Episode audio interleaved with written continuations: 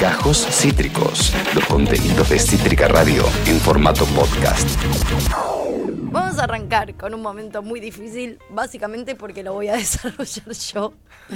Y eso va a hacer que sea realmente muy complejo, pero igual lo vamos a dar todo. Como siempre. Vamos a estar eh, hablando. Hacé lo mejor que esté a tu alcance. Lo voy, lo voy a hacer, estoy haciendo lo mejor que esté a mi alcance. Entiendo que puedo poco, como diría mi amiga Clary, pero es lo que puedo. Bueno, me parece importante empezar a charlar sobre esta sección alerta toxic. ¿Por qué hay en el aire? Nosotros ya somos de una generación, nosotros somos de una generación que creció un poco con esa idea. Yo creo que las nuevas generaciones ya un poco la rompieron, pero esa cosa, esa cosa medio como que los vínculos tóxicos eran medio rock and roll, ¿viste? Amor posesivo y romántico, ¿no? Sí, y que uno era como, ay, bueno, o sea, le parecía rock and roll Claro. esa toxicidad, ¿no? Y eran como vínculos también muy conocidos, las relaciones así súper borde, pero que por algún motivo uno, viste, siempre flashaba como que eso era lo que estaba bien. Bueno, no. Ya no. Por suerte ya entendemos que eso no está bien. En algún momento un par de idiotas creímos que eso es- era amor o que era lindo o que era medio como romántico y borde violencia. Pues no, mi ciela. Y pues no, mi ciela, a nivel de que muchos de esos vínculos, sin echarle puntualmente la culpa a una persona sobre el fin de la otra, pero aquí hace poco hemos visto, por ejemplo, en Sidan Nancy, Sí, tal cual. que Hay una es una relación y que es una relación que directamente y objetivamente terminó con la vida de los dos. Claro. O sea, literalmente, literal. Sí, Tipo, sí, sí, que los dos terminaron muertos O sea, a causa de ese vínculo. estaban vivos, estaban en una pareja y de repente estaban los dos muertos. Y 21 años tenían, o sea, una locura. Bueno, acá de vuelta no sé si podemos debatir qué tan responsable es él de la muerte de ella. No lo sé. Veremos. pero que hay relaciones que te hunden en lo más profundo sin tal vez culpar a la otra persona porque la otra persona también tenía muchos problemas de adicción y muy pocas herramientas, pero bueno, hay vínculos que te hunden y si encima hay todo un sistema detrás que retroalimenta como, o sea, que está todo el día filmándote, que muestra eso como si fuese como divertido o romántico y bueno, mucho peor porque en ese momento no estaba tan, tan claro el, che, no es por acá, El tema del consentimiento no estaba. salgan tan- de acá. Era todo medio un desquicie. Pero bueno, vamos a empezar entonces a desarrollar un poco lo que fue la locura, si se pu- puede decir así, de esta relación entre Amy Win- Winehouse. Me cuesta, o sea, la amo, pero me cuesta mucho pronunciarlo. Winehouse, Winehouse, Casa de vino, Winehouse. literal, ¿viste? Sí, Como- boludo. Sí, sí. Y Blake Fielder Civil vamos a hablar un poquito de esto. No vamos a hablar de previo al 2004, que es el año donde en teoría se conocen, porque no vamos a hablar de la carrera de Amy, sino vamos a hablar puntualmente de este vínculo. Para el 2004 igual, Amy ya había logrado un éxito y visibilidad bastante impactantes e importantes y ya estaba bastante sólida dentro de la industria después de la salida del primer disco de ella en el año 2003, que fue Frank. Además, eh, entre este año y el siguiente, o sea, 2004 y 2005, gana un montón de premios por el disco Frank y aumentan todavía más el reconocimiento que ya tenía. No es solamente saco un disco y me doy cuenta que sos espectacular, sino saco el disco, todos nos damos cuenta que sos espectacular, te ganas un montón de premios y mucha más gente se da cuenta que sos espectacular, porque lamentablemente también así funciona la Iba- industria. El premio no significa nada, pero Iban picadas hacia arriba, digamos, todo el tiempo. Exactamente, exactamente. En todo este contexto es que conoce a este muchachito, Blake Fielder Civil. Ponele que era un actor. Digo, yo ¿Dónde no, actuó? No no sabemos. sé, no, o sea, no, pero es actor, me parece que es más como del under o más del teatro, under. Pero en el momento en el que eh, se conoce con Amy, él trabajaba como asistente de producción de videos, tipo de videoclips. Claro. Eh, sucedió el flechazo en un pub del barrio londinense de Camden Town y la fecha no está del todo clara porque la verdad es que en ese momento ambos estaban en pareja, entonces las versiones sobre en qué momento empezó el vínculo son un tanto confusas. Por ejemplo, que disimularlo, ¿no? Quizás. Sí, igual también se sabe, o sea, sí, como que la versión de qué onda eh, Blake con su novia de ese momento es medio confusa. Ahora vamos igual a adentrarnos un poco en eso, pero es un poco confusa. Una versión, por ejemplo, dice que se conocieron en el año 2004, ambos estaban en pareja en ese momento, pero que aún así comienzan un romance secreto. Otra versión dice que se conocen en el 2004, pero que recién un año después, cuando ambos deciden separarse, es que comienzan una relación. Y otros directamente dicen que se conocieron en el 2005 y que ambos dejaron a sus respectivas parejas justamente por el otro. Claro. Leotre. Esa era la versión más romántica y más. Pero probablemente eh, la, la- la más mentirosa. En palabras de Blake, igual en el documental de Amy, que salió en el 2015, que se llama justamente Amy, dice, yo estaba en el bar y entró ella, jugamos al billar y nos fuimos a otro pub. Luego, luego volvimos a la casa de Amy. Ambos estábamos saliendo con otras personas, pero no pensé en ello como una infidelidad. Bueno, medio Bueno. que ya estos dichos anulan todas las otras versiones, pero bueno, no, las otras versiones igual no dejan de circular y Blake ha dicho tantas cosas que uno medio que ya no sabe. Amy tenía 21 años en ese momento y a pesar de su talento literalmente inigualable, porque yo creo que no hubo, o sea, bueno, quizás allá lejos y hace tiempo han habido mujeres así como impactantes, pero no tantas y posteriormente la verdad es que no sé si hay alguien así, tipo tan zarpadamente espectacular.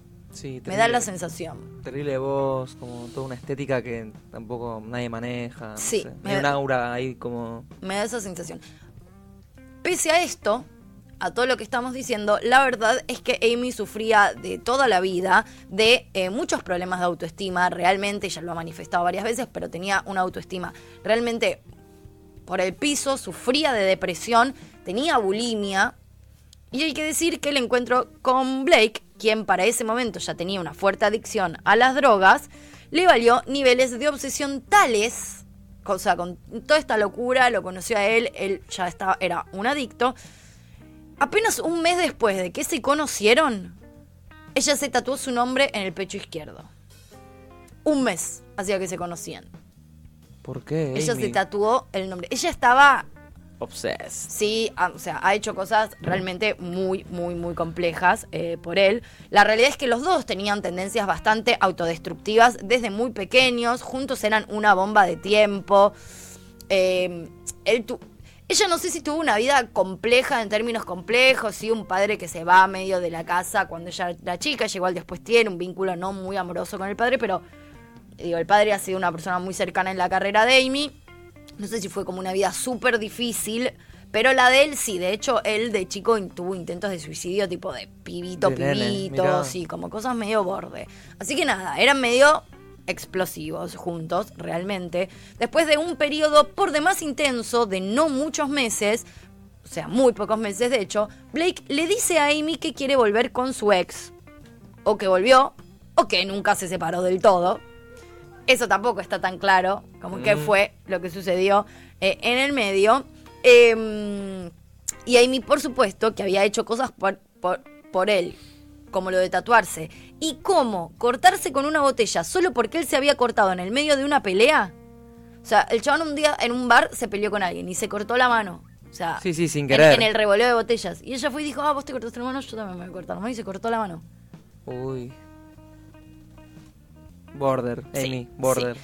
Cuando, eh, cuando él eh, le manifiesta esto, o la deja, o se vuelve con la ex, o no le blanquea que nunca se separó, no, lo, que, lo que fuese que haya eh, ocurrido en ese momento, ella por supuesto entra nuevamente en una depresión profunda y comienza, y esto es como el comienzo del fin, en una, eh, en una adicción muy zarpada al alcohol. Ella después, y por él un poco, o sea, porque él se la presenta, entra también en un consumo de heroína que él también termina de destruirla, pero ella era, tenía un problema con el alcohol Muy zarpado. Sí. ¿Se sabe sí. que tomaba o...? Eh, creo que en algún momento, pero mucha bebida blanca, Claro, ¿entendés? tipo, vodka. claro, como mucha bebida blanca, sí.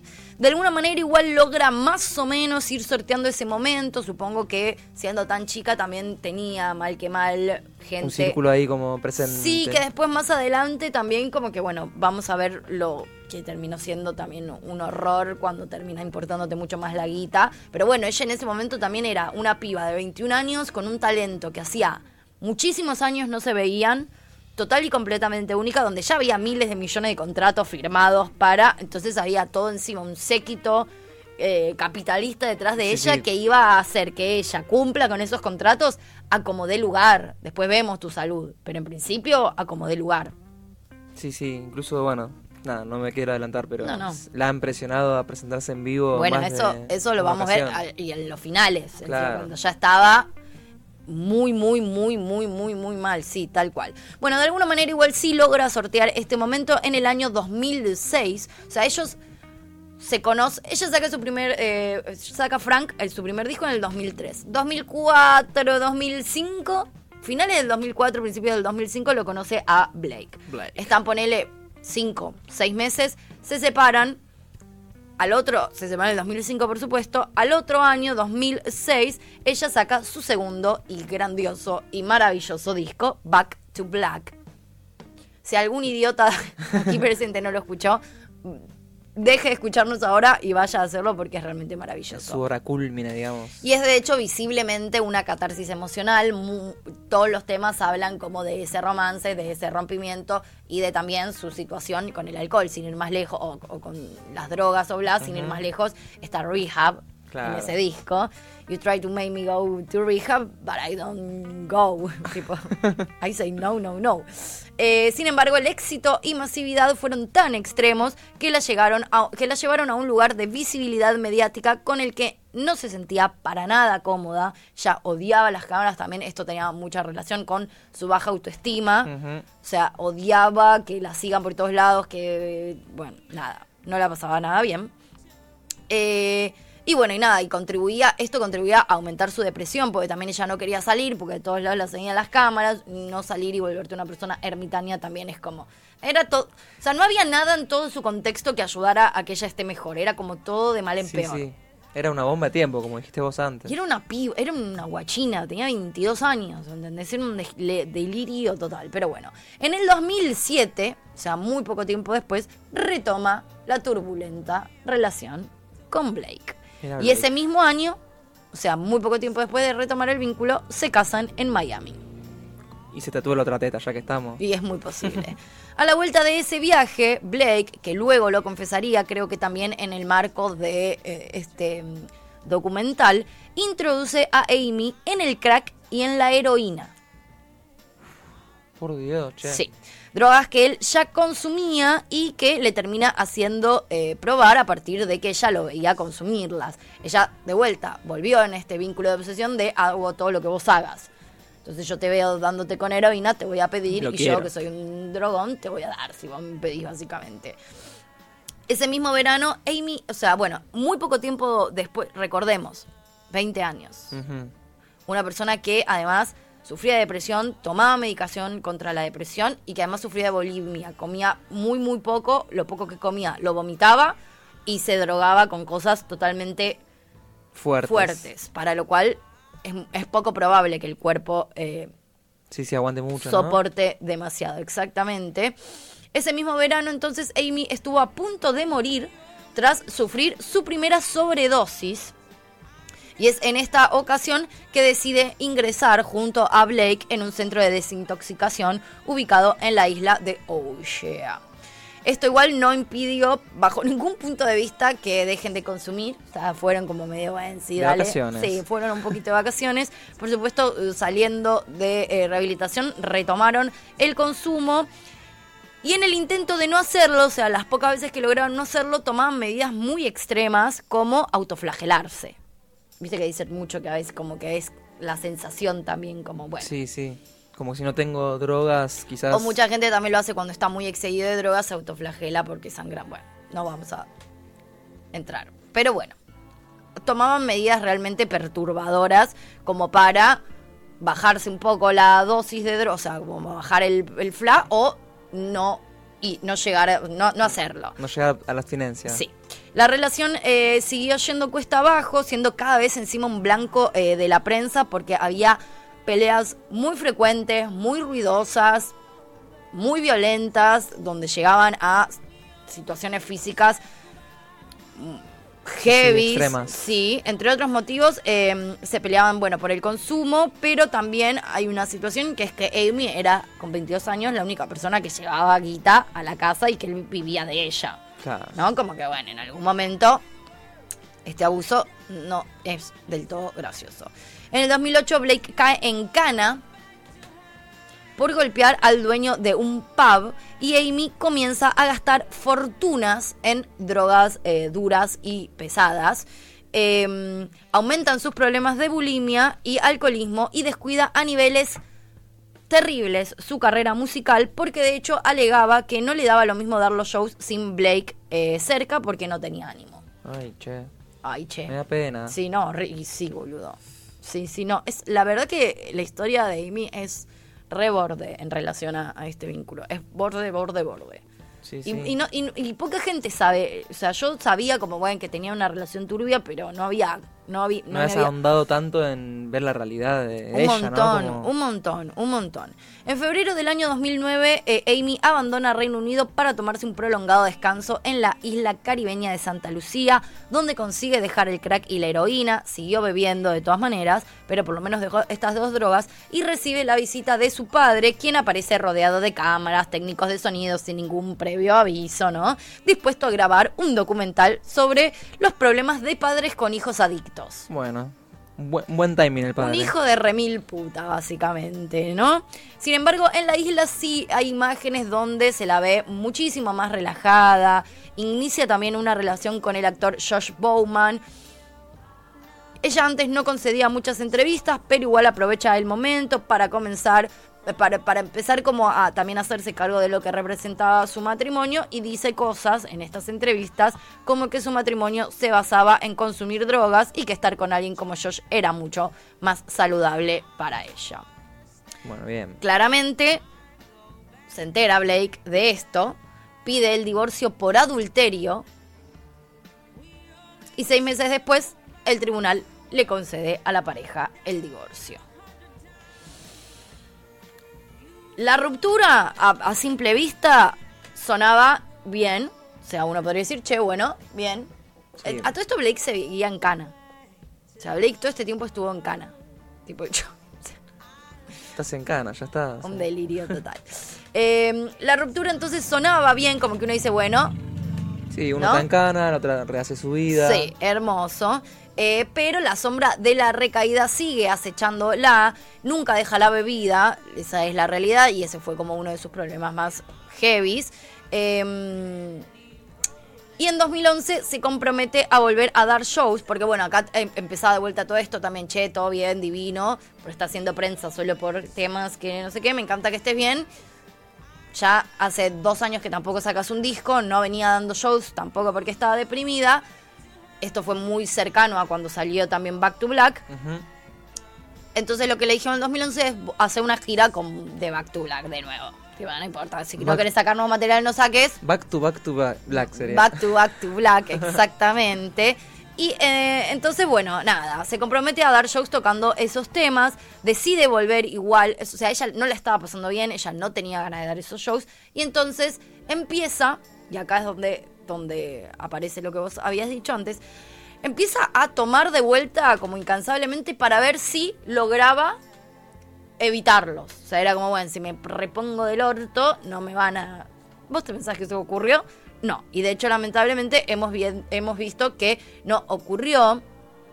Eh, directamente los agentes la metían borracha y dormida, borracha y dormida en los autos para empujarla a los escenarios y lamentablemente, como bien decíamos de eso, hay recuerdos bastante Sí, dolorosos sí, hay muchos videos horribles. horribles, horribles, absolutamente horribles. Ese mismo año, en el mes de junio, Blake, que había vuelto a la cárcel, pero ahora, o sea, en un momento, bueno, salió, no sé bien en qué momento salió, pero en un momento sale, vuelve a la cárcel, pero esta vez por robo con arma de fuego. Pero mantuvieron, o sea, cuando él vuelve y después de, bueno, todas estas situaciones, vuelven a tener una conversación telefónica, él desde la cárcel con Amy. Durante la charla, ella le dijo que quería ser eh, mujer de un solo hombre y Blake le respondió que siempre la querría y que lo único que no quería era perderla. Y él le dijo que nunca la iba a perder. Eh, Esto muy poco tiempo antes del fallecimiento de Amy. Esto igual, esta conversación la dice Blake. Anda, Anda a a chequearlo chequearlo. a la concha de la madre. El sábado 23 de julio, finalmente, Amy sucumbe ante la presión y muere en su casa de Camden tau- tras sufrir una intoxicación aguda por alcohol. Uf, Con 27 años, de hecho. y está ahí es parte de club. ese maldito eh, club. Digo, ya hacía un tiempo, e- ella en el medio también había como intentado, otra, de hecho estaba de novia en ese momento, supuestamente incluso se, se había comprometido con una persona que era como que en teoría... Sí, que le iba a sacar del Sí, pozo. pero bueno, también, también digo, existe como versiones de que ellos ya no estaban juntos, que él la había dejado en realidad por la situación en la que estaba ella, pero que después cuando ella falleció medio que dijo, bueno, tampoco voy a quedar como un hijo de puta que la dejé en este estado. Bueno, muchas versiones, eh, no hay tanto que se sepa porque también ella evidentemente no tenía nadie cercano eh, que realmente cuidara de ella, como que todo su entorno se encargaba de- de Sí, sí, de de potenciar. explotarla como sea y en ningún momento nadie se paró a decir, che, loco, o sea, no, por otro Fíjense. Así que nada, eso es la, el- el- la triste vida de Amy también un poco desde que conoció a Blake. Yo no sé qué hubiese pasado sin ese vínculo. Tal vez hubiese aparecido otra persona exactamente igual. A veces eh, también, o sea, somos nosotros los que tenemos cierto tendencia a y logramos la forma de encontrar a la persona Sí. que explote lo peor de Pero nosotros. es cierto que un poco Blake funciona como la entrada a otras drogas para Amy, ¿no? Pero Acá. Blake sí, y, y esto, y como un vínculo también muy horrible. O sea, donde. Él, digo, hay, mucha, hay muchas eh, historias de, de- de engaños de parte de él también. Como bueno, después ya no, no adentré tanto, sino como en, en el genérico. Pero bueno, nada, chiquis, para que veamos que la verdad es que las relaciones son Sí, complejas. Y que Toxi se hace, no se nace, ¿no? Que Toxi se hace, no se nace y que está bueno desmitificar que este tipo de vínculos eran como, ay, qué rock and roll y, Qué lindos que son y bueno, y nos drogamos juntos y nos amamos y es parte del rock y no, no, no. No. No es por ahí. ¿no? Y, y siempre ayudar a alguien, digo, cualquier persona que te introduzca en ese tipo de drogas no te quiere y no necesariamente es un hijo de puta, sino que es un adicto y bueno, y necesita ayuda. Así que esto es un poco la, esta triste, triste, triste historia. Acá aparece el señor Nicolás Yudch. ¿Cómo es? ¿Se pronuncia el apellido Nico? Yudchak, Yudchak. El arquitecto. Me encanta, el arquitecto Nico Yudchak. Dice, como buen rolinga hago un aporte de buenas... Ahora vamos, voy a leer el mensaje cuando volvamos, porque ahí cuando Ahora volvamos lo buscamos. vamos a entrar en esa sección. Así que Nico, quédate aquí. Nosotras, por supuesto, nos vamos a ir escuchando a la reina Amy Winehouse con este tema que se llama Rehab. Beso al cielo. Opa. Acabas de escuchar Gajos Cítricos. Encontrá los contenidos de Cítrica Radio en formato podcast en Spotify, YouTube o en nuestra página web.